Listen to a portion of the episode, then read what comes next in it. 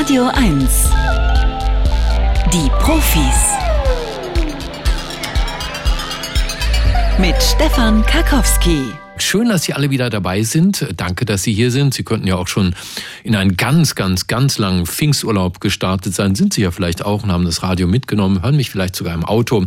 Also nochmal Danke, volles Programm, volle Packung Wissenschaft sozusagen am Samstagvormittag. Äh, etwa in einer halben Stunde reden wir zum Beispiel über das große Thema Süßstoffe. Da hat die Weltgesundheitsorganisation gerade eine Metastudie veröffentlicht und gesagt, äh, wenn Sie abnehmen wollen, dann seien Süßstoffe nicht das Richtige. Ja, aber was denn dann? Und vor allen Dingen, was machen Diabetiker? Fragen, die wir klären in einer halben Stunde. Jetzt aber erstmal das Scannerspiel. Sie wissen, das ist ein Wissenschaftsquiz, da legen wir Ihnen Meldungen vor und Sie müssen entscheiden, stimmt das, was da gesagt wird oder stimmt das nicht? Legen wir sie rein oder ist es wirklich eine unglaubliche Meldung aus der Wissenschaft? Nach der dritten richtigen Antwort gibt's heute ein äh, großartiges, dickes Buch vom Ulstein Verlag, 640 Seiten, Die Rache des Pangolin, wild gewordene Pandemien und der Schutz der Artenvielfalt. Pangolin können Sie mal googeln, sehr niedliches Tier, wenn man das mal in der Wildnis äh, trifft. Und äh, eines der Tiere, das im Verdacht stand, durch das gegessen werden von Menschen, die Corona-Pandemie ausgelöst zu haben. Wenn Sie das Buch haben wollen, dann bewerben Sie sich jetzt beim Scannerspiel unter der bekannten Rufnummer 0331 70 99 111. Der Scanner. Bringen Sie Licht ins Datendunkel. 0331 70 99 111. Guten Morgen, Ilona. Guten Morgen, lieber Stefan. Du, Ilona, da, bei deinem Namen, da weiß man ja immer nicht so genau, wo, auf welcher Silbe er betont wird. So wie mit Angela und Angela. Ne? Wie machst du es? Ich lasse mich immer überraschen. Also Ilona und Ilona ist beides ist gut. Alles richtig. Ich bin immer begeistert, wie viele verschiedene Möglichkeiten es gibt. Sehr gut, sehr gut, sehr gut. Was machst du denn gerade so? Ich bereite gerade mein Frühstück vor und muss mich nachher um mein Auto kümmern. Da leuchtet gerade wieder die Reparaturwerkstatt Schraubenschlüssellampe auf. Die mhm. ist, naja, ja, so ein bisschen aus der Bahn. Ja, ich kann jetzt meinen Autopapst vertreten. Das ist wahrscheinlich die Lambda-Sonde, ne? Nee, die habe ich gerade vor, vor, vor zwei Monaten reparieren lassen und war ganz stolz. Jeder Werkstattbesuch kostet ja immer so 500 Euro und das kann es auf jeden Fall nicht sein. Nee. Ich glaube nicht, dass die nur zwei Monate hält, oder? Nee, nee, nee, nee. Das ist auch eine Reparatur, die, sagen wir mal, manche Werkstatt ganz also Wir sind hier fachfremd. Also ich mache hier etwas, was ja. eigentlich überhaupt nicht mein Ding ist, aber du weißt ja morgen die Sonntagsfahrer, wenn du da anrufst, ja. kriegst du Antwort. Ne? Ilone, erstmal danke fürs Anrufen. Ähm, die erste Frage kommt schon hier. Lange Läuferbeine sind nur bei Hitze von Vorteil. Zu diesem Ergebnis kam ein Biowissenschaftler aus New Hampshire in den USA. Für seine Studie untersuchte er die Leistungen von 170 Männern und Frauen bei Ironman-Wettkämpfen in den Disziplinen Schwimmen, Radfahren und Laufen. Da diese Wettkämpfe weltweit stattfinden, konnten die Ergebnisse bei Temperaturen unter 18 Grad mit denen bei fast 40 Grad verglichen werden. Unterschiede zeigten sich nur bei Männern und nur beim Laufen. Bei Hitze haben große Männer mit langen Beinen einen Vorteil, vermutlich weil sie eine größere Körperoberfläche haben und sich durch das Schwitzen abkühlen. Bei kühleren Temperaturen hingegen können kleinere Athleten Energie sparen, weil sie weniger Wärme verlieren. Mhm. Oh, ist ja total schwierig, schwierig. die Frage. Ja. Mhm. Was sagt das Bauchgefühl? Bauchgefühl sagt nein. Mhm. Ich schon wieder raus? Boah, du musst nur, also beim Doppelkopf sagt man immer jetzt eine Karte oder ein Stück Holz. Hab ja gesagt, nein, stimmt. Achso, bleibst bei Nein, ja? Ja, muss ich. Alles klar. Und Nein ist falsch? Hm. Oh. Hätte ich aber auch nicht gedacht. Also beim Langstreckenlauf äh, für Männer ja, extra ja. also wirklich geschlechterspezifisch. Da ist es bei Hitze tatsächlich besser, groß und dünn zu sein. Bei Kälte sind kleine und stämmige Läufer im Vorteil. Warum dieser Effekt bei Frauen nicht nachzuweisen ist, konnte die Studie nicht erklären. Natürlich wüssten wir ganz gerne, wie groß der Vorteil ist. Das wird uns hier nicht gesagt. Ilona war trotzdem schön mit dir gesprochen zu haben. Kein Problem. Interessant, die Studie wird sowieso in zehn Jahren widerlegt. Bis bald. Mach's gut. Ciao, ciao. So, dann haben wir hier, wen haben wir denn hier? Roland. Moin, Roland. Morgen, Stefan. Oh, sehr gute Verbindung. HD-Telefonie. Kann sein, keine Ahnung. Bin, bin nicht so technophil. Nee, auch musikalisch nicht? Hast du nie zu Techno nö, nö, getanzt? Nö, Gott, oh Gott, ich bin alt, ich bin fast 63, da gibt es noch andere Musik, 70er, Aha. 60er, ne? Ja, du kommst nicht aus Brandenburg. Oh Gott, oh Gott. Meine Eltern haben das Land 1954 verlassen. Jetzt weiß ich nicht, wo ich herkomme, aber groß geworden bin ich in Hohenlohe. Das ist Nordosten von Württemberg. Aha, mhm, so ganz bisschen hört man das noch. Na klar, kann ja. man ja auch. Ich bin, Ja. Erst, ich bin erst 30 Jahre in Brandenburg, von daher übe ich noch wo, wo lebst du denn da? Hast du es zwischen hübsch? Stolpe und Angermünde an der Oder. Ach, schön. Direkt an der Oder, also kannst du irgendwie auf. Zwei Kilometer. Mhm. Ja, gut. Dann äh, will ich die anderen nicht länger aufhalten und dir eine Frage vorlegen. Super. Die kommt hier. Schon ein kurzer Naturaufenthalt reduziert die Handynutzung. Das zeigt die Studie eines internationalen Teams von Datenwissenschaftlern aus den USA und Europa. Dafür haben die Forscher zwei Jahre lang die Handynutzung von 700 Freiwilligen überwacht. Es stellte sich heraus, wer in der wilden Natur unterwegs war, also im Wald oder in einem Naturschutzgebiet, nutzte sein Handy weniger. Dieser Effekt trat aber auch ein, wenn die Probanden sich nur kurzzeitig in Parks oder auf Grünflächen aufhielten. Auch ein kurzer Naturaufenthalt verringert also die Handynutzung und hilft abzuschalten. Also, es geht um den Satz, schon ein kurzer Naturaufenthalt reduziert Handynutzung. Ich möchte es glauben. Du möchtest glauben, das finde ich auch gut, aber ja, ne, Georg, unser Redakteur heute, hat besonders schwere Fragen rausgesucht und so ein paar Fallen eingebaut, denn er hatte ja vorher gesagt, und das stimmt tatsächlich, ne, wer in der wilden, wilden Natur unterwegs ist, also wirklich in Wald- und Naturschutzgebieten, der nutzt sein Handy tatsächlich weniger. Aber die kurzzeitigen Aufenthalte in Parks oder Grünflächen, da werden Textanrufe, Anrufe und Textnachrichten sogar mehr. Roland, trotzdem vielen Dank fürs Ja, Mitmachen. Ja, ne? Lass dir gut gehen, bis zum nächsten Mal. Du dir auch. Mach's Jo, gut. Tschüss, tschüss. Und damit vergeben wir die dritte Frage an Monika. Hallo. Hallo, Monika, guten Morgen. Schön, dass du da Guten bist. Morgen. Von wo aus rufst du an? aus Cottbus. Aus dem schönen Cottbus. Da wird's jetzt richtig heiß die nächste Woche, ne? Oh, das hoffe ich. Was- Noch ist hier ganz frisch. Ja. Was habt ihr denn geplant? Irgendwie Badeausflüge oder sowas? Oder keine Zeit für sowas?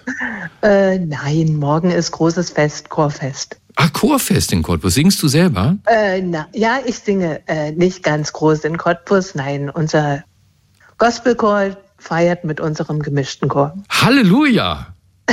ja. Das finde ich gut, sehr schön. Ja. Da habt ihr ja was vor. Die dritte Frage ist immer die schönste, weil danach gibt's das Buch. Mhm. Hm, vielleicht. Hier kommt sie. Hammerhaie halten die Luft an, um warm zu bleiben. Das haben Meeresbiologen des Hawaii Institute of Marine Biology herausgefunden. Dafür statteten sie Hammerhaie mit Sensoren aus, die Muskeltemperatur, Schwimmtiefe, Körperausrichtung und Aktivität maßen. Sie beobachteten etwas Ungewöhnliches. Sobald die Haie in die Tiefe abtauchten, um zu jagen, verschlossen sie ihre Kiemen. Sie hielten die Luft an. Der Grund? Wenn die Hammerhaie ihre Kiemenschlitze bei tiefen Tauchgängen in kaltem Wasser nicht schließen würden, würde das kalte Wasser ihre Muskeln, Blut und Organe schnell abkühlen lassen. Indem die Haie ihre Kiemen schließen, bleiben sie also auch in kalten Gewässern warm. Mach mal hier für alle, die kennen das schon, ein bisschen spannende Musik. Damit du Zeit zum Nachdenken hast, Monika. Hammerhaie halten die Luft an, wenn sie in kalte Gewässer tauchen, um sich warm zu halten. Also, ich weiß es nicht, Mhm. aber äh, den Tieren traue ich alles zu. Die sind viel cleverer als wir. Mhm. Und ich würde sagen, ja. Und der Hammerhai sagt, genau so machen wir es. Ja, Hammerhaie sind eigentlich Warmwassertiere, ja, also die schwimmen relativ weit oben, ernähren sich aber in Tiefen, in denen die Temperaturen zum Teil bei rund nur noch 5 Grad Celsius liegen. Und weil die sich nicht einfach einen Pelzmantel anziehen können von der nächstgelegenen Robbe, äh, müssen sie beim Jagen warm bleiben. Und dieses Verhalten war bislang unbeobachtet. Und jetzt zeigt es, dass die Jagdstrategien der Hammerhaie denen einiger Meeressäugetiere ja, etwa von Grind- oder Schnabelwalen, sehr ähnlich sind. Und beide haben sich tatsächlich entwickelt, um in der Tiefe jagen zu können. Monika, genau richtig. Buch gehört dir, ich sage nochmal, was es war, und zwar Die Rache äh, des Pangolin, sehr hübsches Gürteltier, wild gewordene Pandemien und der Schutz der Artenvielfalt. Matthias Glaubrecht ist der Autor. Der Ullstein Verlag stellt das zur Verfügung und ich versuche dir das jetzt mit diesem Angebot wieder abzunehmen. Der letzte Scan. Echte Profis gewinnen ein Jahresabo von Zeit, Wissen oder verlieren alles. Ne, die Regeln sind so, Monika, du kannst jetzt aufhören, schicken wir dir das Buch, aber wenn du noch eine Frage willst und die richtig beantwortest, hast du hinterher Buch und Abo oder gar nichts. Hm, also, ich nehme das Buch, weil ich komme sowieso nicht dazu, die Zeitschrift zu lesen. Mhm. Bin schon froh, wenn ich meine Zeitschrift, die ich hier abonniert habe, okay. schaffe. Ja, das ist mal eine gute, gute Entscheidung. Monika, dann sage ich nochmal herzlichen Dank. Grüße nach Cottbus. Ne? Danke, danke. Viel, viel Spaß beim Chorfest. Dankeschön. Ne, dass ihr Und, euch nicht versinkt da? Versinkt? Oh ja, das hoffen wir. Und wenn, wenn wir uns versinken, dass es keiner merkt. So sieht es nämlich aus. Ne? Und du weißt, das Wichtigste jetzt ist immer nicht auflegen. Genau, Dankeschön. Bis zum nächsten Mal. Tschüss. Bis zum nächsten Mal. Tschüss. Wie sieht's aus? Haben Sie schon auf der Waage gestanden heute Morgen? Ich meine, hallo, nächste Woche wird bestes Badewetter. Da kann man äh, entweder selbstbewusst zeigen, wie viel Pfunde mehr man sich in diesem Winter zugelegt hat, ne? Body Positivity, oder man kann abnehmen, wenn einen das stört. Am besten nicht abnehmen wie Elon Musk und Kim Kardashian. Die nehmen nämlich so lese ich das äh, in den Online-Medien, die nehmen Ozempic, das Trend-Diätmittel der Stars. Nur für Diäten ist das eigentlich gar nicht erfunden worden. Ozempic ist ein Mittel zur Behandlung von Typ 2 Diabetes. Und sobald sie das absetzen, kommen die Pfunde zurück, sagen die Experten. Also Fragen wir mal nach, wie das denn wäre, einfach auf Zucker zu verzichten, vor allem wenn man den Zucker durch Süßstoffe ersetzt. Und da rät jetzt gerade die Weltgesundheitsorganisation WHO merkwürdigerweise auch davon ab, angeblich nämlich steige durch Süßstoffe sogar das Risiko, übergewichtig zu werden. Wieso das? Das frage ich den Ernährungsforscher und Studienarzt Dr. Stefan Kabisch von der Charité Berlin. Herr Kabisch, guten Morgen. Guten Morgen. Hat Sie diese neue WHO-Richtlinie überrascht? Besser keine Süßstoffe nehmen für Diäten? Diese Richtlinie hat mich tatsächlich überrascht. Ähm, nicht so sehr von den äh, Studienergebnissen, die da drin stecken. Das sind tatsächlich keine neuen Studiendaten, die da eingeflossen sind. Die sind nur nochmal neu ausgewertet worden.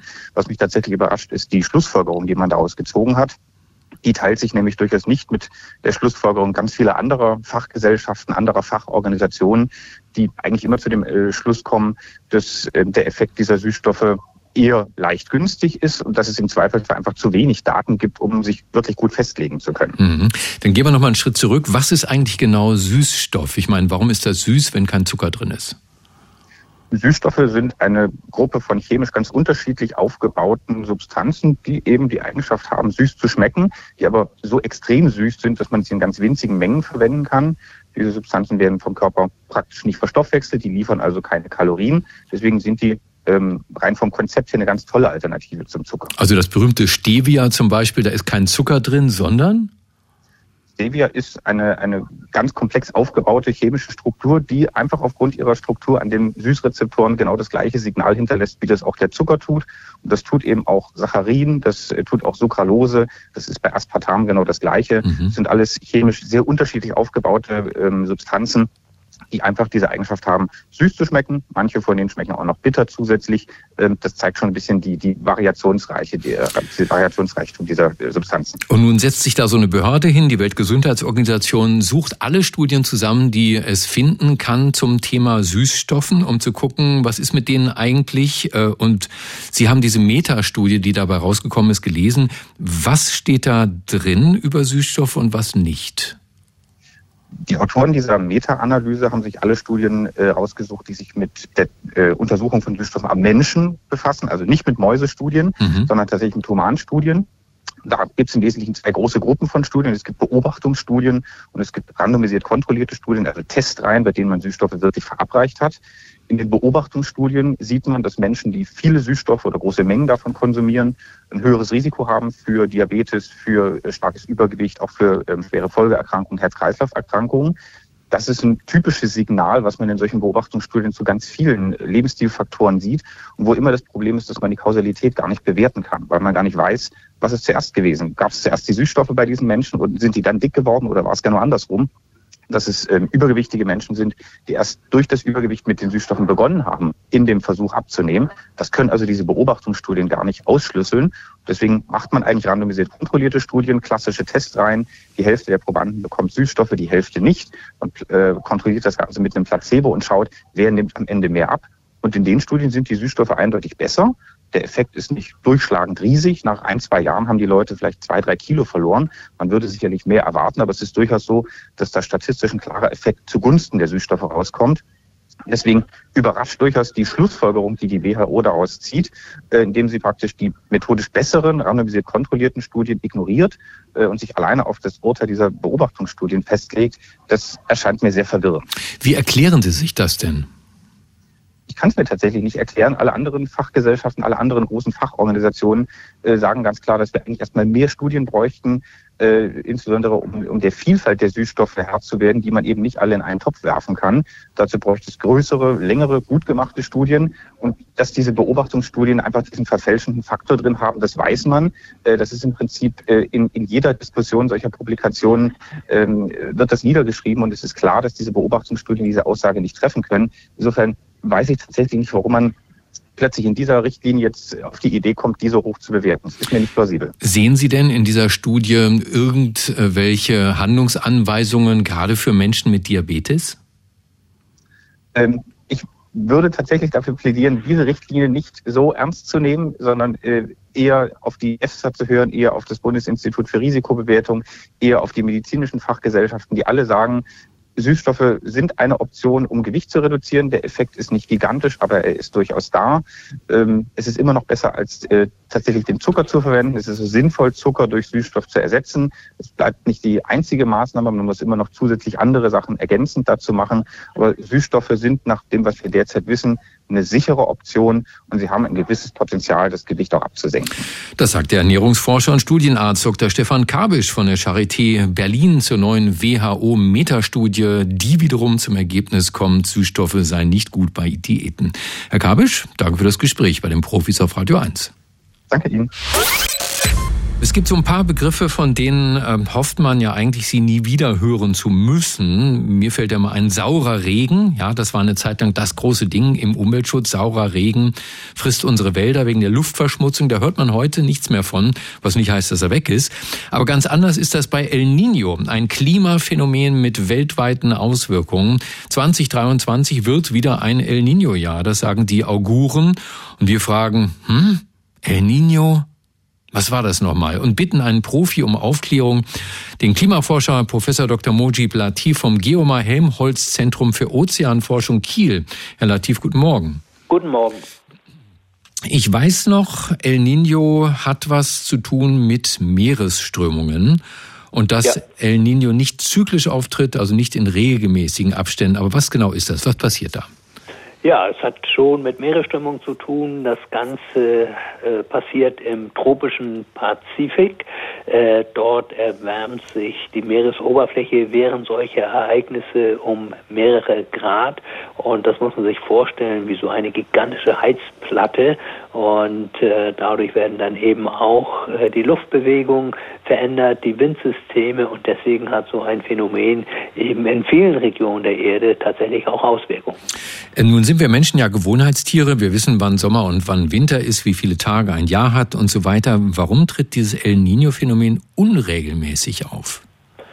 Ja, das ist in der Natur normalerweise der Regelfall. Klar, die Jahreszeiten, die sind regelmäßig, aber das hat natürlich damit zu tun, äh, dass die äh, Erde äh, sehr regelmäßig sich um die Sonne bewegt bei anderen Phänomenen äh, ist eben diese Regelmäßigkeit nicht gegeben, weil wir es einfach mit einem chaotischen System zu tun haben. Da gibt es eben jede Menge Zufälligkeiten, aber dieses El Nino-Phänomen kann man zumindest äh, ein paar Monate im Voraus vorhersagen, wenn man denn eben Messungen aus dem Pazifischen Ozean hat, insbesondere auch aus der Tiefe. Und insofern können die Klimamodelle, die wir einsetzen, zum Beispiel auch für die globale Erwärmung, auch solche Phänomene kurzfristig vorhersagen. Nun sagt die Welt Weltwetterorganisation, wir erwarten globale Temperaturrekorde in den kommenden fünf Jahren mit einer Wahrscheinlichkeit von 98 Prozent. Also so gut wie sicher werde eines der Jahre 2023 bis 2027 das heißeste seit Beginn der Aufzeichnungen. Wie ist da jetzt der Zusammenhang? Also löst diese Rekordhitze das Phänomen El Nino aus oder ist es umgekehrt? El Nino führt zu Rekordtemperaturen? Ja, letzteres ist der Fall. Man muss sich das so vorstellen, wir stoßen ja immer mehr Treibhausgase aus wie CO2. Äh, das führt zu einer kontinuierlichen Erwärmung des Klimasystems und dann gibt es eben diese kurzfristigen Schwankungen obendrauf. Und äh, wenn dann das Pendel sozusagen in die eine Richtung ausschlägt, also in Richtung Erwärmung wie bei El Nino, äh, dann steigt ihm die Wahrscheinlichkeit, dass es auch ein neues Rekordjahr gibt. Umgekehrt gibt es ja auch die Gegenphase, die nennen wir La Nina, da kühlt sich der Pazifik ab und äh, dann ist die Wahrscheinlichkeit für Temperaturrekorde eher gering. Dann schauen wir nochmal genau auf das, was da jetzt passiert. Also im tropischen Pazifik erwärmt sich die Wasseroberfläche erheblich um ein paar Grad. Und dann?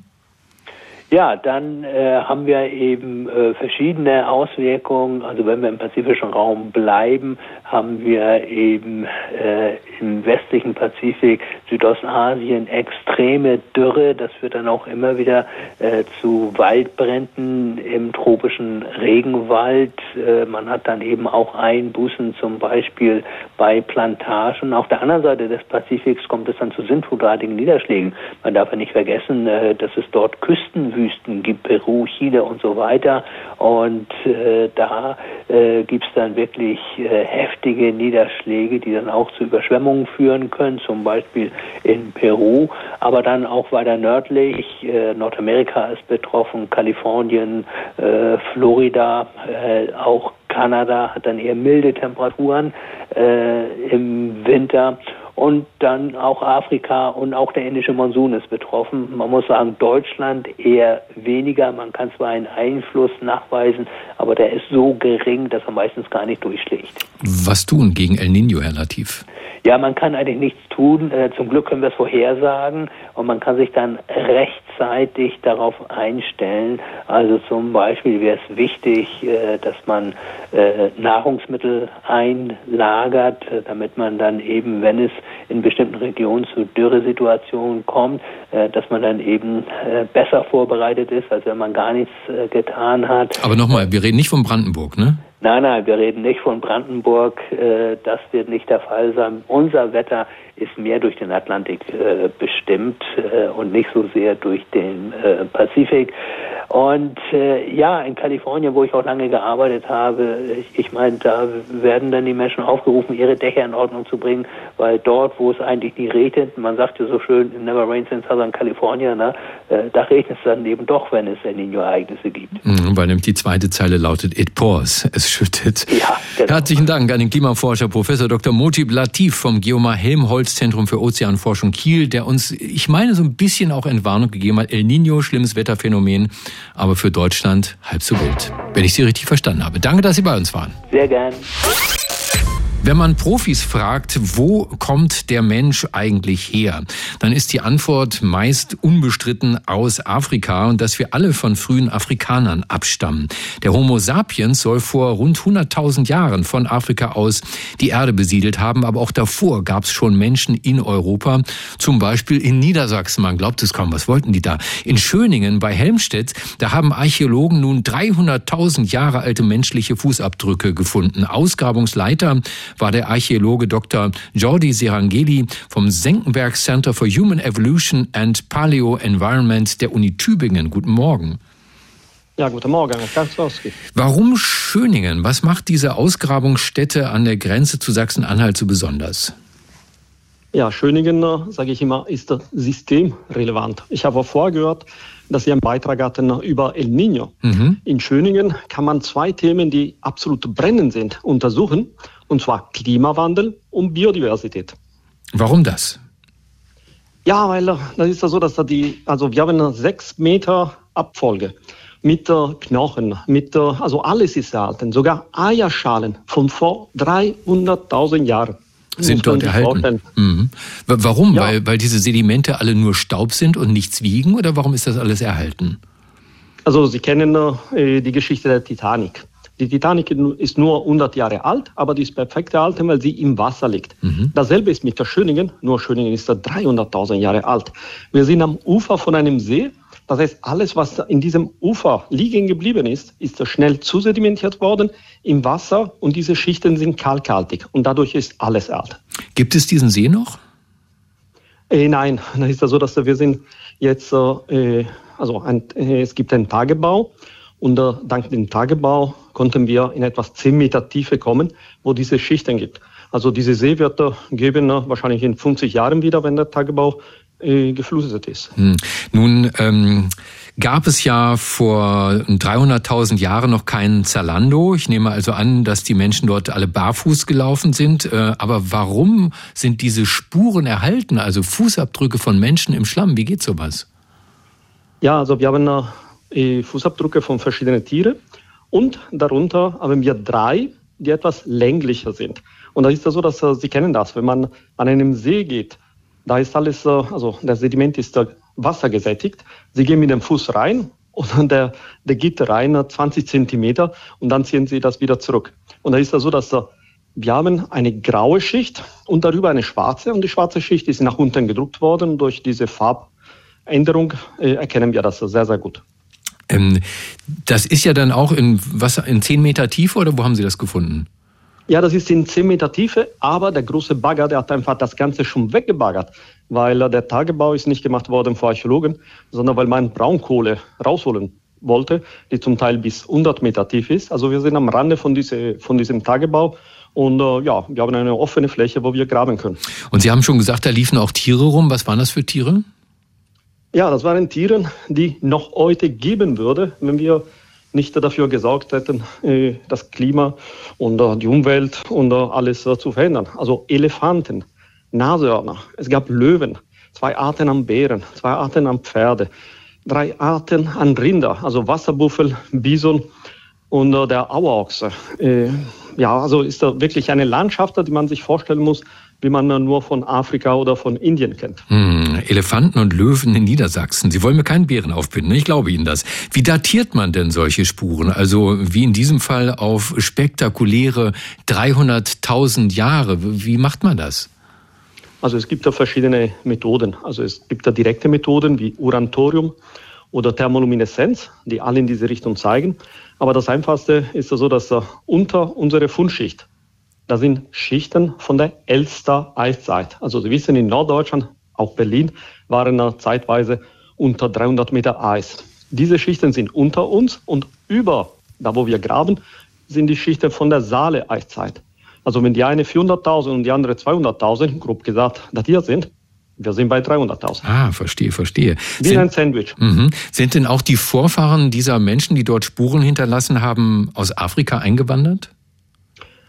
Also grundsätzlich natürlich ja. Also der Mensch hatte sich in Afrika entwickelt. Aber diese Art der Homo heidelbergensis, äh, ja, da hat er sich danach, als die Menschen vor etwas eine Million oder anderthalb Millionen äh, nach Europa kamen, hat er sich dann in Europa weiterentwickelt. Aber ich würde die nicht äh, als äh, ja, eine fremde Art sehen, weil wir wissen seit einigen Jahren, dass wir Genen von Neandertaler haben. Mhm. Und der Neandertaler, Meine Frau sagt, ich habe besonders viele. Ja, äh, also jeder von uns hat da eigentlich äh, zwei bis vier Prozent der Genen, die direkt vom Neandertaler stammen. Bei mir wahrscheinlich Und, 30 eher. Also Homo, sagen Sie nochmal, Heidelbergensis, ist das richtig? Ja. Ah, das ist ja irre. Liebe Heidelberger, also übernehmt das bitte nicht, wenn man euch fragt, wo ihr herkommt, denn das waren ganz andere Menschen. Letzte Frage. Ist da noch DNA zu finden an den, äh, an den Füßen unserer Vorfahren? Also wir arbeiten äh, in Tübingen mit äh, Professor Post an solchen Analysen. Aber ja, so ist das so, dass die DNA-Analyse entwickelt sich ja sehr rasant.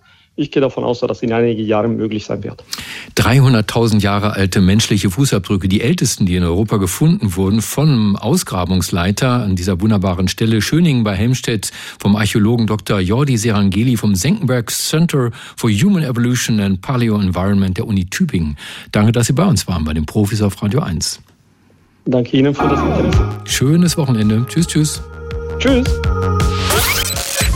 Wird viel geredet dieser Tage über künstliche Intelligenzen. Ich finde ja, man sollte mehr günstige Intelligenzen erfinden, dann können sich endlich mal das alle leisten, Intelligenz. Aber die künstlichen Intelligenzen, das sind diejenigen, die gerade den Diskurs bestimmen. Und da gibt's jetzt eine neue Studie vom MIT, dem berühmten Massachusetts Institute of Technology in Cambridge in den USA, die sich einmal mehr damit beschäftigt, wie man künstliche Intelligenzen menschlicher machen könnte. Frage ich dann immer, wenn künstliche Intelligenzen menschlich werden sollen, warum lässt man es dann nicht gleich Menschen machen? Aber egal, diese Studie angeschaut, hat sich auf jeden Fall jemand, der eine ganz natürliche Intelligenz hat und ist. Er ist Mitglied des Komitees des IG Nobelpreises für kuriose wissenschaftliche Forschungen, Vorsitzender der Deutschen Dracula-Gesellschaft und der bekannteste Kriminalbiologe der Welt. Dr. Marc Benecke, live auf Radio 1, die Profis. Assimilieren Sie sich, Marc, Widerstand ist zwecklos. Äh, mehr Menschlichkeit, mehr Menschlichkeit, lieber Chef. Also die, die aufmerksamen Profihörer und Rinnen haben wahrscheinlich schon gemerkt, dass ich ganz wenig nur inhaltlich von dieser Studie erzählt habe, weil ehrlich gesagt so genau verstanden habe ich es nicht. Lieber Marc, worum ging es da genau? Ja, das ist auch also als eine Datenschlacht ohne Gleichen. Da haben auch die Leute von OpenAI mitgemacht, also so Leute, die künstliche Intelligenzen entwickeln. Ähm, und wie du schon gesagt hast, MIT, Toronto University. Also sie haben Folgendes gemacht, genau wie du es gesagt hast. Sie haben sich gefragt, warum zur Hölle, wenn wir Daten eingeben in die künstliche Intelligenz, kommen richtige Entscheidungen raus. Aber sobald es um Dinge geht, die sozusagen eine menschliche Entscheidung erfordern, ich sage gleich Beispiele, äh, dann funktioniert es auf einmal nicht mehr. Und dann haben sie also äh, zwei künstliche Intelligenzen, ResNet 50 und Albert oder Albert, haben sie gefüttert mit Daten und zwar zu äh, Kleidung, welche Kleidung man in Schulen tragen darf. Das ist in den USA ja stark geregelt, da darf man nicht zu viel Bein zeigen und es darf keine Beschriftung auf der Kleidung sein und so.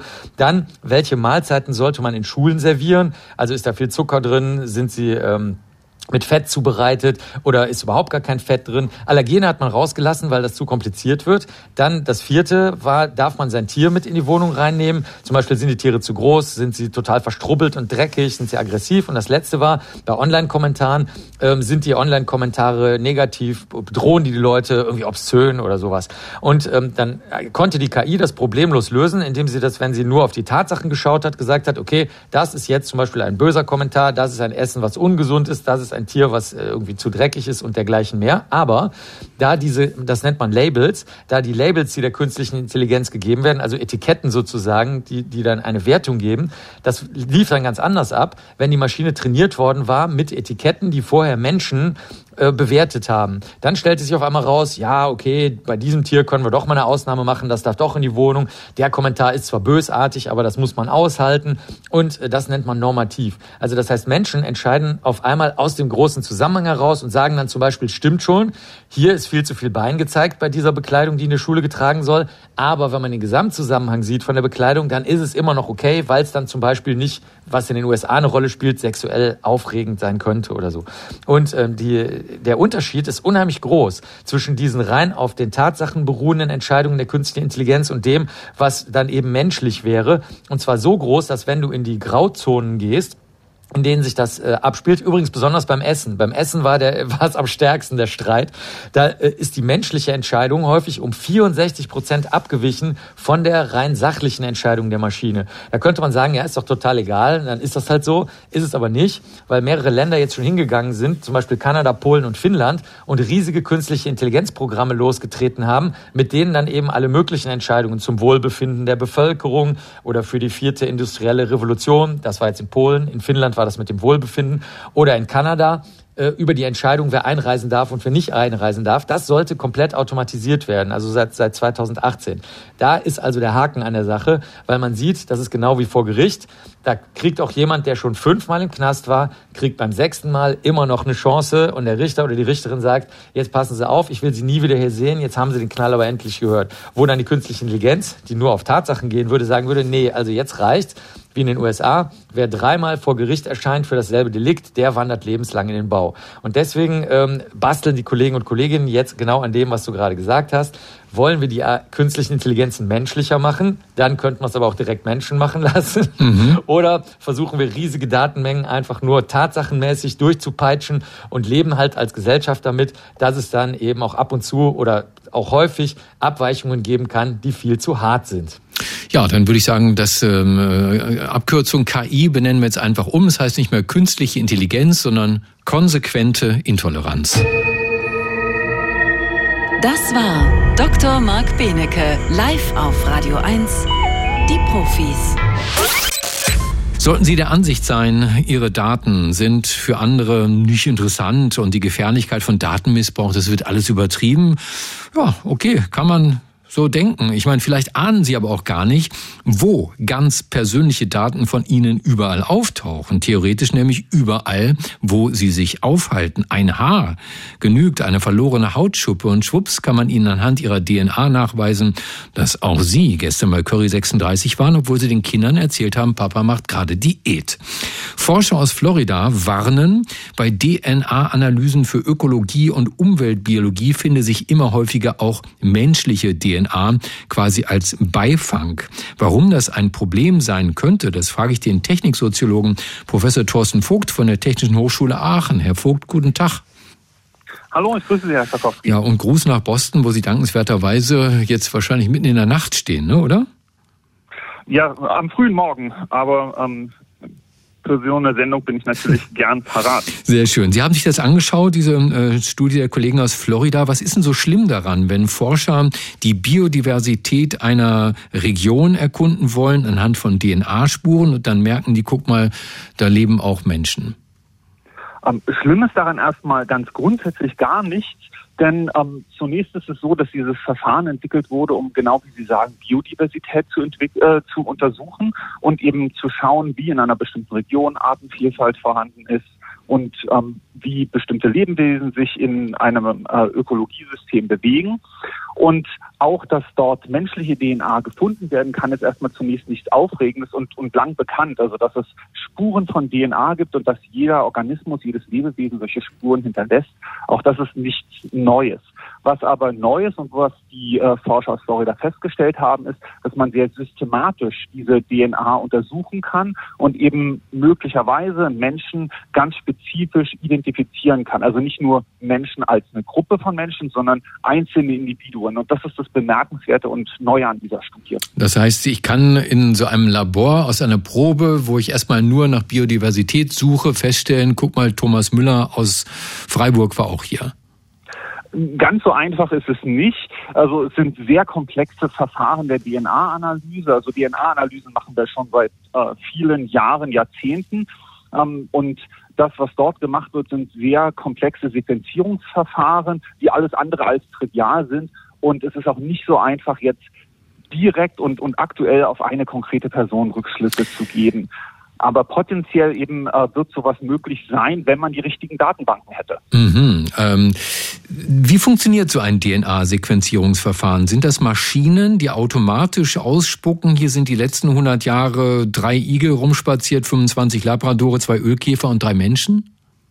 Äh, eben nicht so ganz einfach ist es nicht, ne, sondern sie, sie haben einen, äh, sie sammeln eine Probe und beispielsweise kann das äh, Sand sein, es kann eine Luftprobe sein, es kann eine Wasserprobe sein und die wird dann analysiert und dann haben sie eine ganze Reihe von unterschiedlichen Signalen und äh, diese DNA-Spuren, die sie dort finden, müssen sie dann eben sortieren gewissermaßen und das nennt sich dann äh, DNA-Barcoding, also so wie man das auch vom vom Label im Supermarkt kennt. Es wird ein Barcode erstellt und der erlaubt es es dann ähm, insbesondere bestimmte Tierarten zu identifizieren. Das ist auch, was die Forscher eigentlich interessiert. Und was sie dann aber gemerkt haben, ist, dass da ein Störgeräusch dazwischen ist. Also für die, für die Umweltwissenschaftlerinnen und Wissenschaftler ist es eher ein Störgeräusch, dass da menschliche DNA ist. Und die Gruppe aus Florida hat sich jetzt also angeschaut, was kann man denn eigentlich damit machen? Und haben eben festgestellt, dass es durchaus möglich ist, hier auch einen Barcode nicht nur für menschliche DNA, sondern tatsächlich auch bestimmte äh, Punkte auf der DNA zu identifizieren, die man, wie gesagt, zur äh, Identifikation von Menschen nutzen kann. Aber dafür bräuchte man dann spezifische Datenbanken, in denen das Profil eines Menschen so hinterlegt ist, dass man es dann gegen diese Datenbank äh, testen kann. Und das ist, und das ist, glaube ich, auch wichtig für die Hörerinnen und Hörer zu wissen, momentan sind diese Datenbanken nicht identisch mit denen, die wir ohnehin schon aus der Strafverfolgung kennen. Also es ist nicht einfach so, dass ich hergehen kann mit den aktuellen Verfahren und kann eben genau die äh, DNA-Datenbanken, die wir haben, ähm, nutzen, um dann so ein Profil zu analysieren. Aber für die Zukunft hält uns davon grundsätzlich nichts ab. Aber wenn ich das richtig verstehe in der Studie, dann besorgt die Forscher ja vor allem, dass immer mehr Menschen, also eine tatsächlich ständig wachsende Zahl von Menschen, gerade in den USA, ihre DNA analysieren lassen, um da zum Beispiel nach äh, versteckten Gendefekten zu suchen. Ne? Und die sind dann in Datenbanken gespeichert, personalisiert. Und würde man diese Datenbanken verknüpfen mit den Ergebnissen der Forscher, hätte man auf einmal unglaubliche Informationen über Menschen. Absolut, ja. Also auch schon ohne das neue Verfahren ist das ein großes Risiko, weil wir ja eben ähm, ganz private Daten über uns herausgeben und dann eben in Datenbanken speichern, die dann eben leicht durchsuchbar sind. Und wenn wir die Verfahren der Umwelt-DNA oder E-DNA, Environmental DNA, wenn wir die weiterentwickeln, dann kann es in Zukunft durchaus möglich sein, dass man, wie gesagt, ein individuelles Profil erstellt und dieses Profil dann wiederum äh, abgleicht mit einer Datenbank und hm. schauen kann, ob eine gewisse Person, genau wie Sie gesagt haben, an einem bestimmten Ort war. Was man natürlich nicht weiß, ist, wann die äh, Person vor Ort war, aber das reine Vorkommen ist auf jeden Fall denkbar. Wie schätzen Sie denn jetzt die Bedenken der Kollegen aus Florida ein und der Kolleginnen? Sind die zu ängstlich oder ist es grundsätzlich gut, dass mal jemand drüber nachdenkt, was für Daten da in den Laboren schlummern? Ich finde, es ist eine ganz wichtige Diskussion, die wir haben sollten. Und tatsächlich ist es ja bemerkenswert, dass diese Sorge gerade in den USA geäußert wird, wo man insgesamt mit dem Datenschutz und dem Umgang von persönlichen Daten ja doch ein bisschen, sag mal, entspannter ist, als das in Deutschland der Fall ist, wo wir spätestens seit dem Volkszählungsurteil in den 1980er Jahren ja äh, ganz grundsätzlich mit dem Recht auf informationelle Selbstbestimmung äh, mit Datenschutz ein sehr, sehr hohes Gut haben und unsere Daten uns wirklich sehr wichtig sind. Aber tatsächlich ist es so, dass genetische Daten auch in Deutschland noch nicht wahnsinnig gut reguliert sind. Also es gibt das Gendiagnostikgesetz, was sich insbesondere auf medizinische äh, Nutzung von DNA und genetischen Informationen bezieht, aber gerade in solchen Kontexten wie den jetzt beschriebenen ist es ja eben kein rein medizinischer Kontext und deswegen ist dieser Bereich bisher ziemlich unreguliert und birgt also große Gefahren auch des Missbrauchs und äh, wie gesagt der Überwachung und Kontrolle und das ist eine große Gefahr, mit der wir uns als Gesellschaft befassen sollten. Diese Studie erschien übrigens im Fachmagazin Nature, Ecology and Evolution. Äh, ausgewertet für uns hat das dankenswerterweise der Techniksoziologe Professor Thorsten Vogt von der Technischen Hochschule Aachen der gerade in Boston für uns extra früh aufgestanden ist. Herr Vogt, tausend Dank dafür und ein schönes Wochenende noch in den USA für Sie. Ich danke Ihnen und ebenfalls ein schönes Wochenende. Radio 1. Marias Haushaltstipps.